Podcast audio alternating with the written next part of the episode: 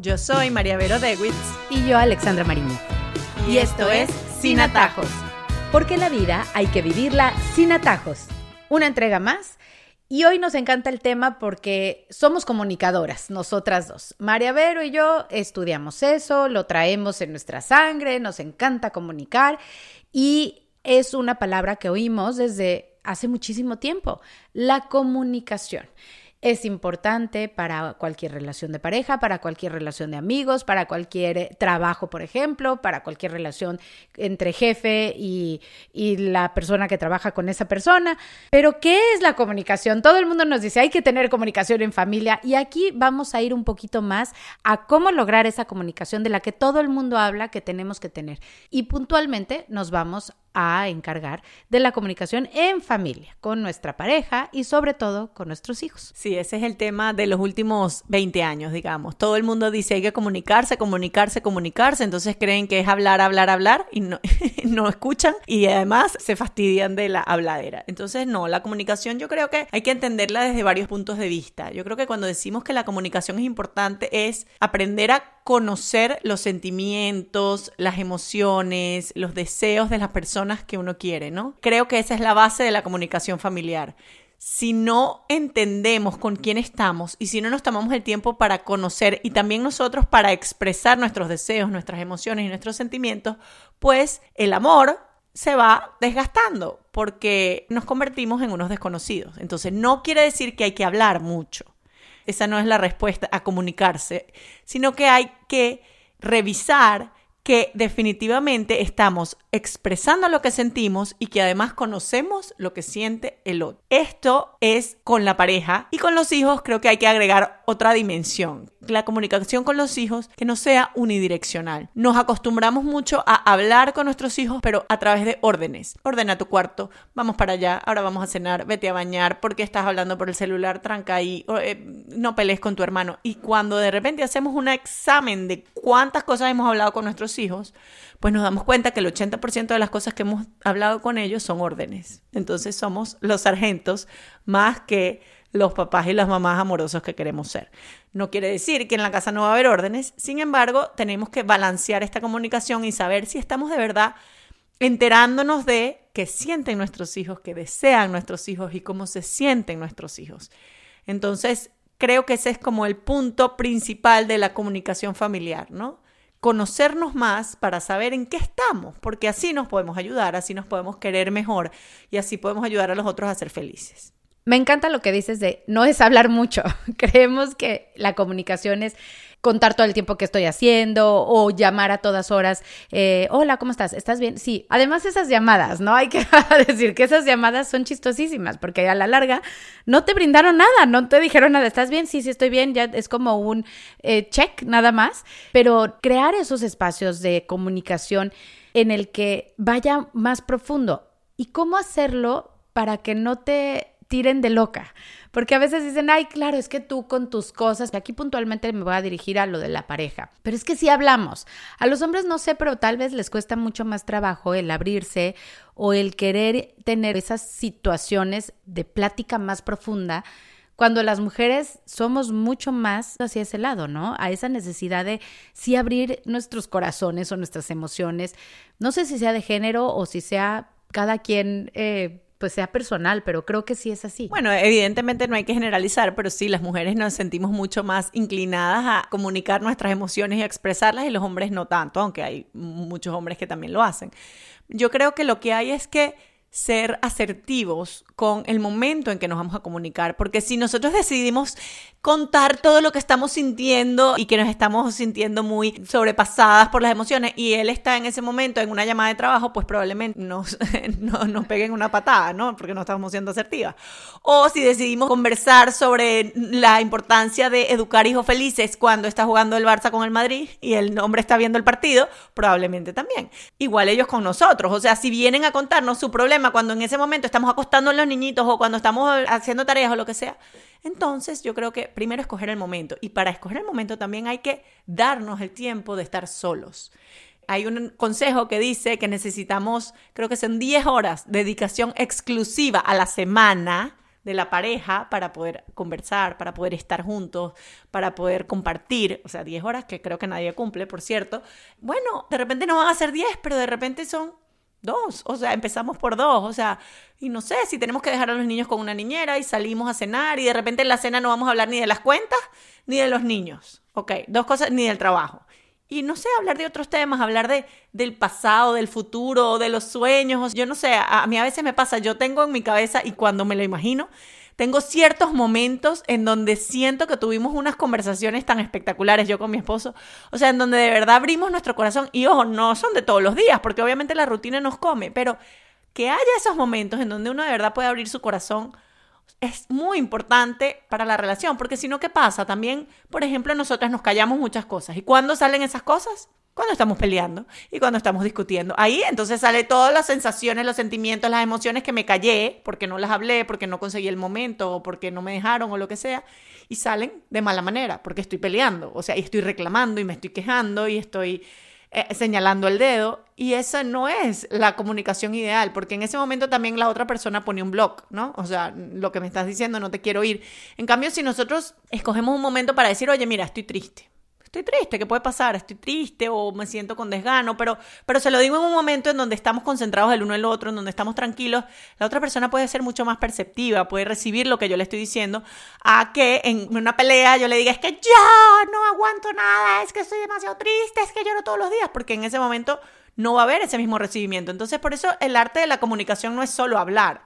El arte de la comunicación es encontrar el tiempo para hablar, encontrar cómo decir las cosas, eh, saber que me están escuchando, preguntar qué fue lo que se entendió, porque a veces decimos una cosa y se entiende otra.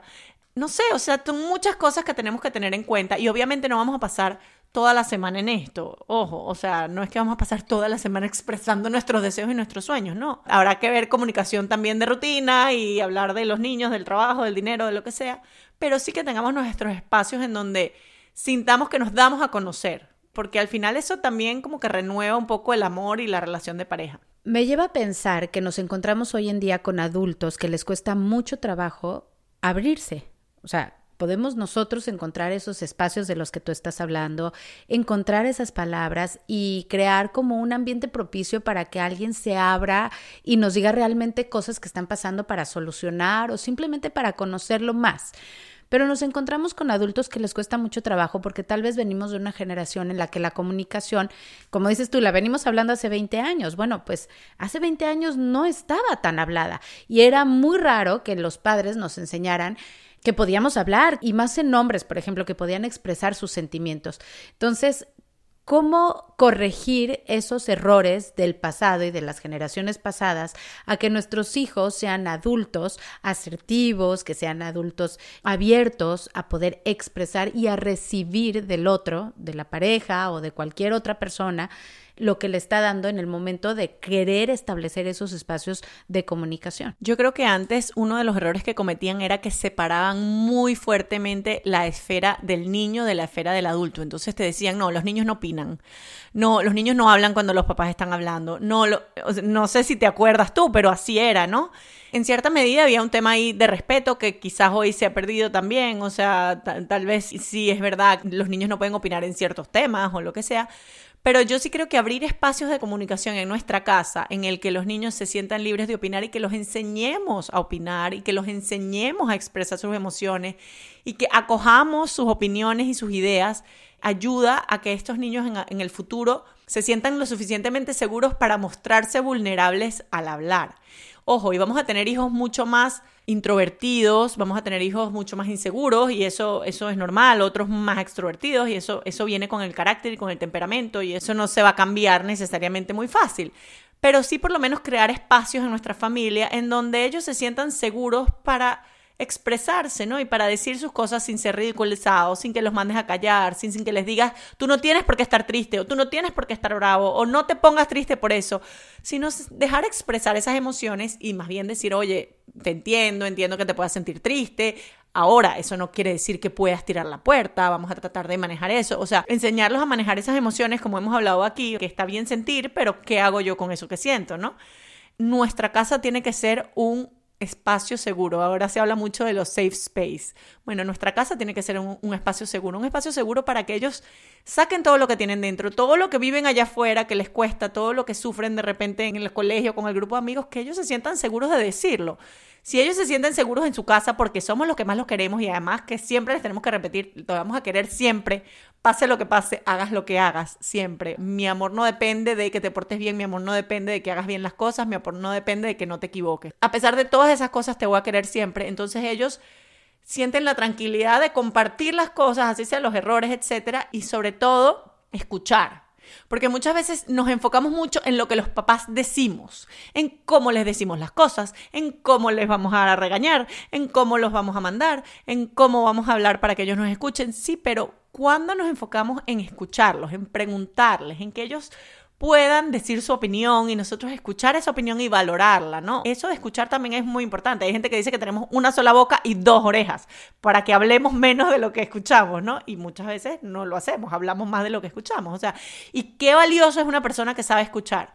Yo tengo ciertas personas que son buenísimas escuchando, que están a mi alrededor y digo, oye, qué rico hablar con esa persona porque se interesa lo que estás diciendo, porque no corre a contestarte, porque no sale a decirte, no, yo también pasé por eso, yo soy peor, yo estoy sufriendo más, no, sino que sencillamente te escucha y uno se siente, oye, qué rico hablar con esta persona. Entonces también enseñar a nuestros hijos a que sean buenos oyentes, a que sepan escuchar. Todo eso son técnicas que se van aprendiendo y yo creo que nuestra casa tiene que ser como este espacio seguro en donde practiquemos todas estas técnicas. Hablábamos al principio del podcast sobre crear esos espacios, esos momentos para poder hablar.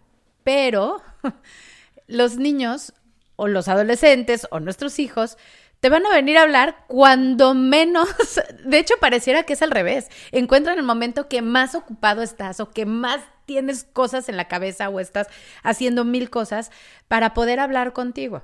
¿Qué hacer en esos momentos? Porque te divides entre, tengo que hacer esto, pero también quiero oírlo y al final terminas dando, ahorita no, ¿no? Y después caes en cuenta, creo que a todas las mamás o a todos los papás nos ha pasado. Mira, yo creo que a menos que sea algo de extrema urgencia, si tu adolescente viene a contarte algo, suelta lo que estás haciendo y escúchalo, porque ojo, le queda poquito tiempo contigo, le queda poquito tiempo para contarte las cosas. O sea, uno cree que no, pero pasa rápido. Estos son los últimos momentos que tenemos para escucharlos, para hablar con ellos, para conocerlos, para acompañarlos en la toma de decisiones, para tantas cosas. Y como tú dices, no es cuando uno quiera, porque, o sea, se montan en el carro y uno, ¿qué hiciste? Nada, porque en ese momento no están de humor y no están de humor. Y bueno, o sea, no se puede hacer nada. Si tú quieres que estén de humor, no van a estar de humor.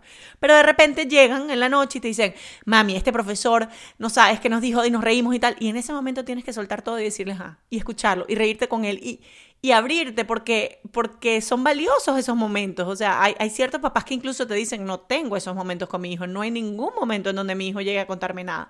Entonces, si eres lo suficientemente sortario para que tu hijo adolescente venga en algún momento del día o de la semana o del mes a contarte algo, suelta lo que estás haciendo, considérate afortunado y aprovecha ese momento y atesóralo para poder en ese momento escuchar todo lo que tienes que escuchar y además decirle y contarle todo lo que le quieres contar, que también tenemos muchas cosas en nuestro corazón que les queremos decir y a veces no encontramos cómo. Entonces ellos sí tienen un momento en donde están más abiertos y hay que aprovecharlo. ¿Qué decirle a los padres que son muchos los que dicen, no tengo nunca ese espacio, porque nunca quiere hablar conmigo, nunca me quiere decir nada. Y yo veo mucho que están como a la, a la expectativa, como que están ahí y se hacen presentes y sí quieren, pero tampoco saben cómo entrarle, qué decirle, no saben si se va a molestar, no saben si se van a sentir como invadidos también en su privacidad. Eh, ¿qué, ¿Qué les podemos decir? Como qué herramienta les podemos dar para que poquito a poquito empiecen a abrir ese canal de comunicación que es tan importante del que estamos hablando? Porque sí creo fielmente que así se hayan cerrado o no lo hayamos propiciado o no hayamos trabajado desde muy temprano eso, sí se puede hacer algo al respecto aún. Mira, yo creo que hay que entrarle por la conexión. Hay que aprender a conectar con ellos. Y probablemente nosotros queramos hablar de ellos de cosas muy eh, filosóficas o de cosas muy importantes que nos parecen en la vida o queremos darles consejos, etcétera. Pero probablemente la entrada va a ser el partido de fútbol que está viendo y que le encanta y que eso es de lo que él quiere hablar. Y por ahí le podemos entrar. O a la niña por los videos de TikTok o por el baile que está haciendo o por el partido de voleibol, lo que sea, o sea, cualquier interés, la cocina o el skateboarding, los patines, nuestros hijos tienen intereses que pueden ser muy diversos a los de nosotros y muy distintos. Y puede ser que no los entendamos Porque puede ser que lo que les guste sea un videojuego que yo no tengo ni idea ni me interesa, la verdad. Pero tengo que ver eso como un ganchito de conexión con mi hijo, ¿no? ese ganchito en donde me, puedo agarrar, ¿no? Y me voy a agarrar. Entonces le digo, cuéntame, cuéntame qué es esto que está jugando. Y, ay, y, y, si puedo aprender a jugar con él, pues aprendo. Y si puedo interesarme y ver lo que él está viendo, verlo. Ahí tenemos una entrada, porque cuando entramos por ahí se nos abren espacios, porque tenemos algo en común. La comunicación es poner en común, por eso la, la palabra comunicación, es poner en común. Entonces, si yo no tengo nada en común con mi hijo, sino lo único que tengo en común es, son las órdenes que les doy, los regaños y, los, las discusiones. Entonces tengo que esforzarme por buscar algo que le guste a él, porque obviamente no va, a, no va a empezar por algo que me guste a mí, o sea, porque no se va a sentir interesado, sino por algo que le guste a él o a ella, y meterme por ahí. Ese huequito lo voy abriendo, lo voy abriendo hasta que en ese, en ese contexto pueda darse alguna comunicación significativa. Pero sí creo que el esfuerzo lo tenemos que hacer nosotros necesariamente. Y bueno, cuando están muy chiquitos, cómo empezar a hacer cotidiano esa comunicación. Yo creo que en este caso sí hablarles mucho, ¿no? Porque evidentemente eres tú quien más va a hablar sobre las cosas, pero es a través de preguntas, por ejemplo. O sea, yo me acuerdo que leía mucho ciertas preguntas que uno podía hacer en el carro cuando los recogías del colegio, por ejemplo, que es un buen momento. No sé, ¿qué herramientas podemos tener cuando son muy pequeñitos? es lo mismo, interesarse por sus cosas. O sea, a uno le pasa que llega tu hija de nueve años y te empieza a contar todo lo que pasó en el colegio y dura como 45 minutos el cuento y uno está que se jala los pelos porque termine ya el cuento de lo que hicieron en el colegio. Pero, pero bueno, al final tener mucho cuidado, es verdad que hay que decirle, bueno, que bueno, ya, o sea, también uno tiene que hacer sus cosas, pero que ellos se sientan escuchados, ¿no? Y aquel que es más tímido, hacerle preguntas, pero no necesariamente las mismas preguntas siempre. O sea, no necesariamente es, ah, ¿qué hiciste hoy en el colegio? ¿Cómo te fue? ¿Qué clase tuviste? ¿Con quién jugaste? ¿Con quién comiste? Esas son las típicas preguntas. No. O sea, de repente ir, mira, y ya tú sabes qué vas a hacer cuando seas grande. ¿Y qué deporte te encantaría? O sea, no sé, pensar en distintas cosas, o sea, buscar distintas maneras de conectar con ellos, de conocerlos más, porque además igual las preguntas de qué hiciste hoy en el colegio pues al final tampoco nos interesa tanto la respuesta, o sea, la preguntamos para hablar. Entonces, bueno, ¿qué nos interesa de nuestros hijos? ¿Qué preguntas nos gustaría hacer? ¿Qué cosas de repente han desarrollado ellos en su niñez que, tal vez nosotros todavía no conocemos, ¿no? En su crecimiento, que poco a poco van desarrollando eh, distintas aptitudes, habilidades, etcétera. Entonces sí creo que nos tenemos que poner un poco creativos y sobre todo como decía, escucharlos mucho, ¿no? Que sientan que siempre pueden acudir a nosotros, no, no rechazarlos, no decirles eso que estás hablando es tonto, no me interesa, obviamente esto yo creo que está de más decirlo, pero tampoco con nuestra actitud, porque a veces no lo decimos, pero con nuestra actitud eso es lo que mostramos. Bueno, eso también cuando estamos calmados y en momentos como que tenemos la inspiración para crear este canal de comunicación, pero muchas veces también se da cuando no estás en ese perfecto estado zen, sino que estás discutiendo realmente las yo creo que parte de la comunicación también son esas discusiones sanas, ¿no? Entiendo que hay muchas herramientas para cuando vamos a entablar una comunicación con algo muy importante que queremos dejar como claro, ya sea con nuestros hijos o con nuestra pareja. Yo creo que hay una técnica que yo escuché una vez y me parece que es muy buena, que es la de cambiar la mirada, ¿no? Normalmente cuando estamos discutiendo o con nuestros hijos o con nuestra pareja es, tú me hiciste esto, tú dejaste esto tirado, tú no me hablaste, tú me ignoraste, a ti se te olvidó esto, ¿no? O sea, siempre va enfocado en la otra persona. Entonces, esta técnica se basa en cambiarlo a yo. Yo me siento triste, yo me siento abandonada,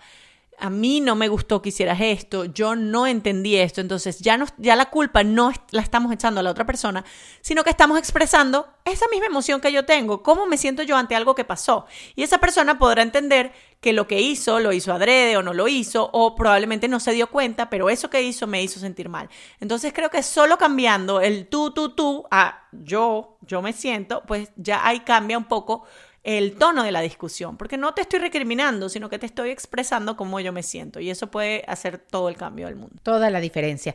Y así es como llegamos al final de este podcast hablando sobre la comunicación, que es aprender a conocer a las personas con las que estamos. No es hablar mucho, eso sí nos queda claro. Hay que revisar lo que decimos y lo que siente el otro puntualmente con la pareja Con nuestros hijos es diferente, pues con ellos casi siempre la interacción son órdenes y no el tratar de conocerlos. Entonces ahí es cuando cometemos un error tal vez al entablar la, comunicación con ellos. Eh, la comunicación en pareja hay que ser más asertivos de cuando queremos tener estas conversaciones que son importantes para nosotros, buscar espacios, aunque sean pequeños, en donde se pueda abrir cada quien a decir las cosas que están pasando. Hablaba María Vero de 10 horas a la semana. Bueno, con que tengamos una o dos es importante, hay que buscarlas. El arte de la comunicación es sobre todo encontrar el momento y las palabras adecuadas para comunicar nuestros sentimientos. Antes había una separación muy fuerte entre adultos e hijos, pero hoy debemos crear espacios para que aprendan a poder hablar cuando se sientan seguros de expresarse. Nuestra casa es el lugar donde ellos deben sentirse seguros tener las conversaciones importantes. Qué valioso es saber escuchar y qué difícil es saber escuchar y no voltear siempre, ah, es que a mí me pasa, es que yo tengo, sino realmente sentarnos y oír todo lo que esa persona nos quiere decir. Valorar los espacios en los que nuestros hijos quieren hablar con nosotros. Casi siempre van a ser imprudentes con esto, no importa, suelten todo lo que están haciendo, nada es tan importante como cuando hay un buen canal de comunicación con nuestros hijos cuando ellos quieren empezar a buscar el conectarse. Tú como padre busca algo en común, sus gustos, a través de eso puedes empezar a abrir esos pequeños canales de comunicación tan importantes. Con los niños pequeños, pues hacerlo con respeto, ser pacientes, casi siempre cuentan cuentos muy largos, hay que escucharlos porque sobre todo hay que entrenarnos a ser buenos escuchas y ellos que se sientan cómodos y libres de expresar lo que quieran expresarse. Y nos habló María Vero acerca de implementar una técnica en el momento de una discusión y es cambiar el tú, tú, tú, tú hiciste, tú me dijiste, por el yo me siento, para mí es importante. Entonces, cambiar el tú por el yo. Y les recordamos entonces que tenemos un correo electrónico. sinatajospodcast.gmail.com. Allí nos pueden escribir dudas, sugerencias, críticas, temas que podemos tratar o cualquier otra cosa que quieran. Y también que nos pueden seguir en las distintas plataformas. Eh, si prenden las notificaciones les avisa cuando ponemos un nuevo episodio y así lo pueden oír ahí mismo. Yo soy Alexandra Mariño. Yo María Vero Dewitz. Y, y esto es Sin Atajos. Porque la vida hay que vivirla sin atajos.